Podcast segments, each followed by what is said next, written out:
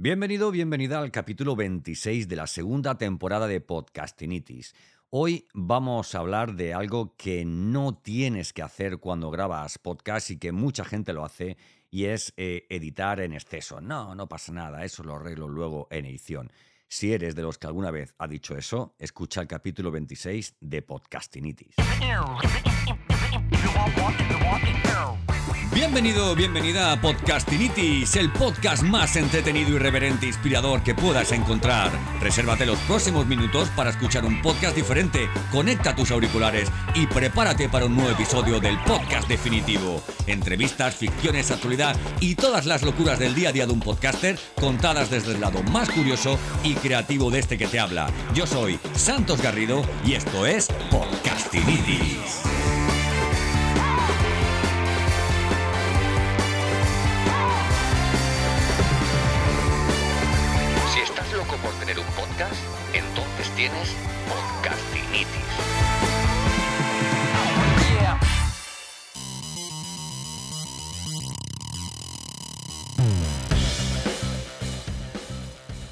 Capítulo 26 de Podcastinitis. Eh, hoy vamos a hablar de la edición, de ese aliado que se puede volver un enemigo si lo, si lo utilizamos en, exceso, ¿verdad?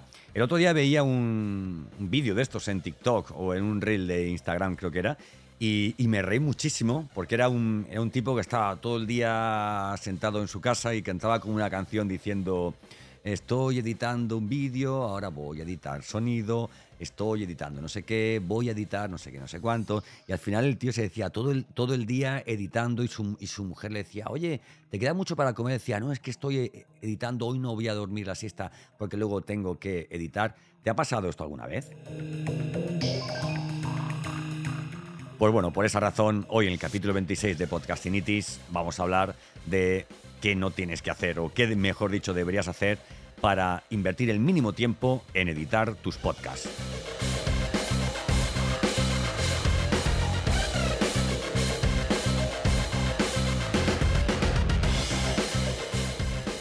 Bueno, vayamos al principio. Eh, lo primero es, eh, se llama parálisis por edición. ¿Vale? La parálisis por edición es eso que nos ocurre cuando hemos creado muchos contenidos, sean vídeos o sea, no sé, o sean audios, por ejemplo, como es el caso de los podcasts, eh, y tenemos que editar tanto, tanto, tanto que decimos, "Uy, a ver, tengo que editar el audio de la entrevista que le hice a, Manolo, que son 30 minutos, y ahora cuando eso lo tenga e- editado, tengo que crear un, un- un vídeo, ¿vale? Para, para YouTube, que tendré que editarlo, montarlo un poquito, y además creo que también voy a tener que, claro, tengo que editar un vídeo en, vertical, ¿no? ¿Verdad? Para el 1920 por 1080, para, para Instagram, para, para los Reels, las Stories, para, para, hoy para TikTok. Bueno, para TikTok puedo utilizar el, el mismo, pero claro, voy, voy a editarlo un poquito porque tendré que poner algún icono o algo para que la gente le dé al like con una manita así, un dedo así señalando, ¿verdad?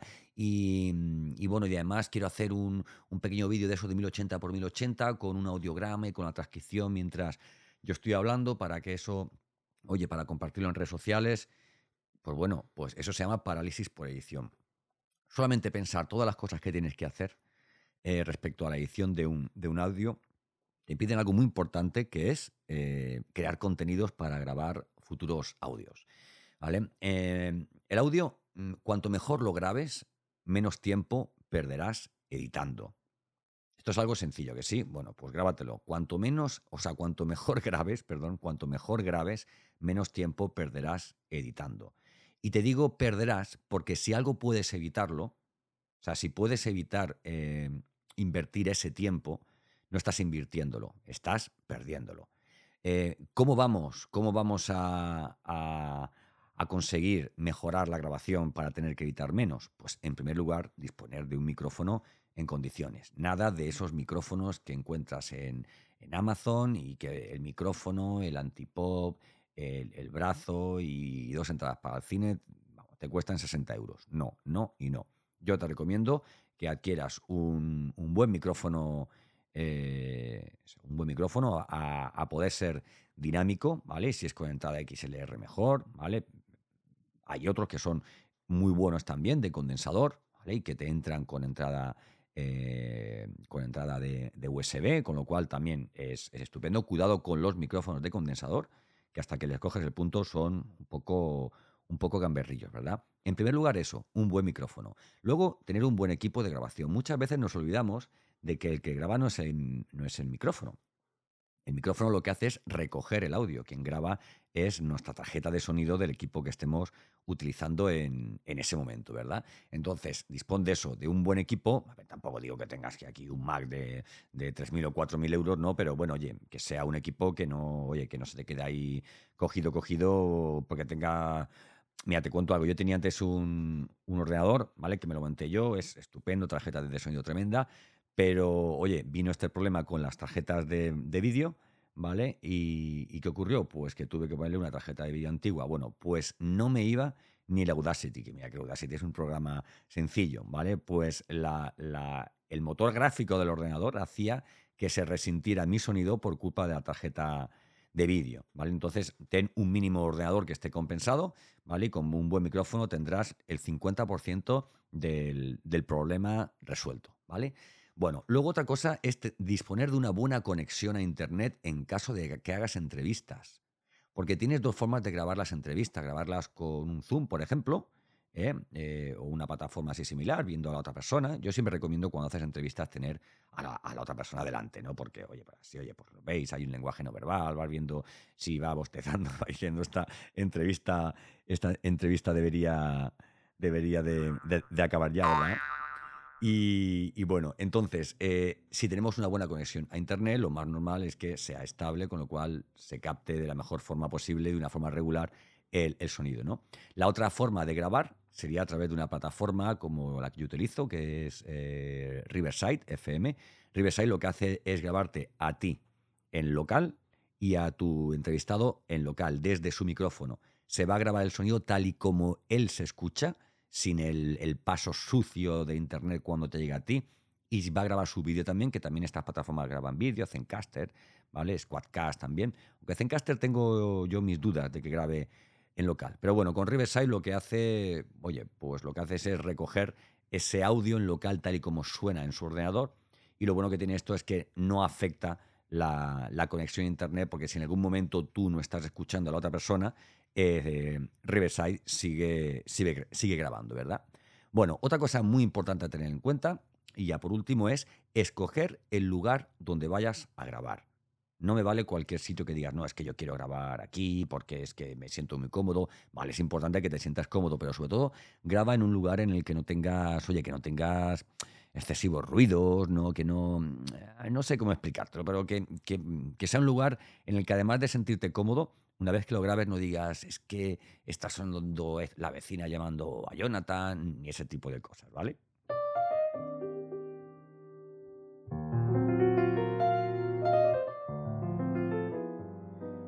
Bueno, como te decía antes, olvida esa frase que tanto dices de, bueno, no pasa nada, y si no, luego lo arreglo en edición. No.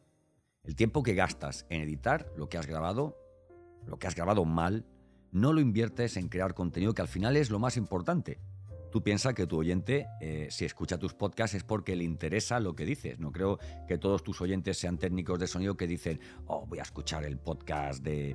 Voy a escuchar el podcast de Paco o, de María porque. ¡Wow, wow, wow! No, veas, que, suena.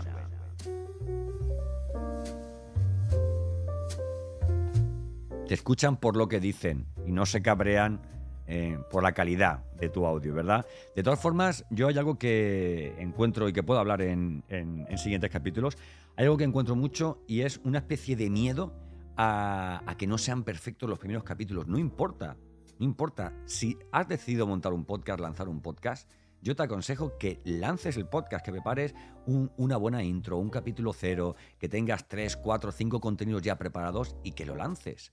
Y, poco a poco, oye, pues irás, irás mejorando, ¿vale? Tú te fijas en un, en un, Mac de hoy día y no tiene nada que ver con el primer Mac que, con el primer Mac que sacó Apple, ¿verdad?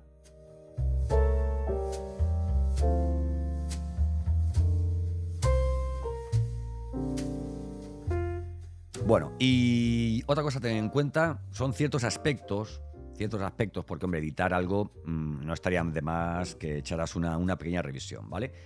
Eh, hay algo que tienes que tener en cuenta y es eh, la ganancia, los ruidos de fondo, eh, o sea, esa música que a lo mejor no has podido meter en directo porque no dispones, digamos, de, la tecnología adecuada para insertar la, la, intro, la música de fondo y dices, bueno, pues yo hago la entrevista, digamos, en bruto, a pelo, y luego lo que hago en el programa de edición es montarlo, ¿vale?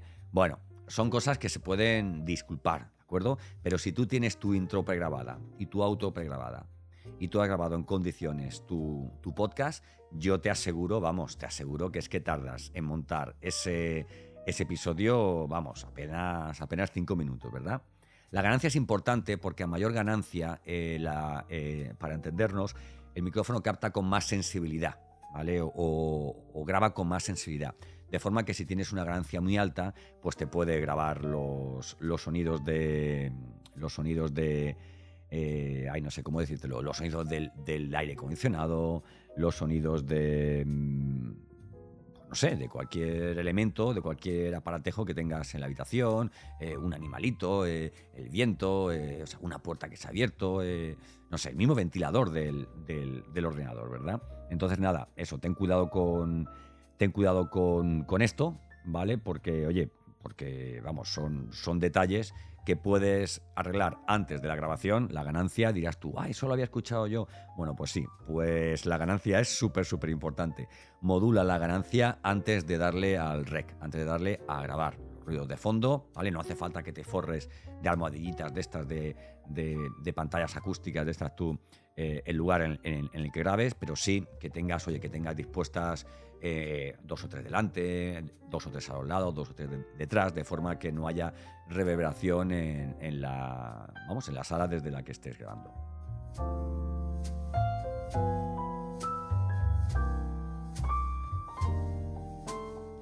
A ver, y ahora te cuento, por ejemplo, cómo estoy yo grabando este podcast. Este podcast lo estoy grabando desde una Roadcaster Pro 2. Hablé hace unos capítulos ya de ella que me permite tener una entrada de micrófono, que es desde el que te hablo. Puedo bajar el, volumen de grabación del micrófono, puedo grabar, eh, subir el volumen de grabación de la música, que también me entra por, por aquí.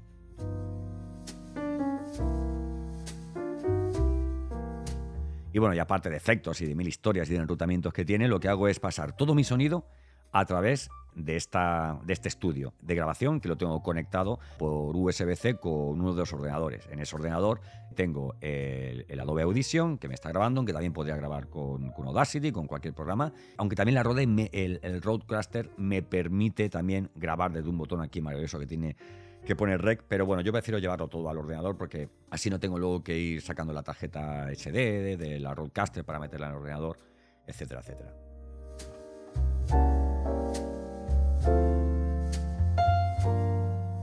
He grabado también sin la Roadcaster Pro, lo que utilizaba antes era una interfaz virtual de audio, una pasada que se llama eh, Voice Meter Bananas. Y, desde aquí lo que hago es que todo el sonido que entra al ordenador y que sale del ordenador va enrutado, con lo cual puedo meter el sonido del Zoom, meter sonido de música, con cables virtuales, vamos, una... Si quieres saber más información sobre eso, me escribes a santocarrero.com o me mandas un mensaje a través de LinkedIn y bueno, ya te cuento a ver cómo, cómo te puedo explicar, eh, si no dispones de una Roadcaster Pro o de una Roadcaster Pro 2, cómo puedes tener una, vamos, una interfaz virtual de audio.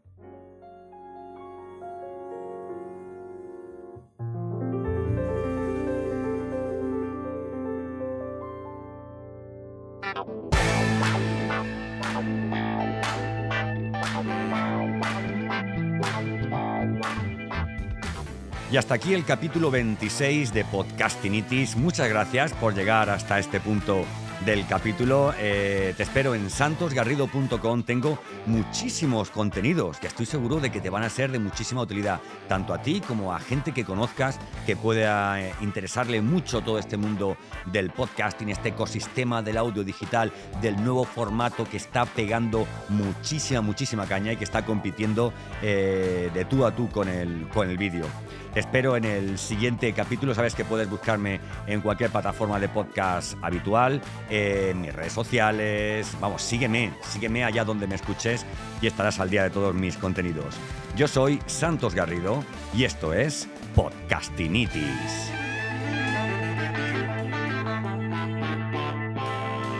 Si estás loco por tener un podcast, entonces tienes podcastinitis.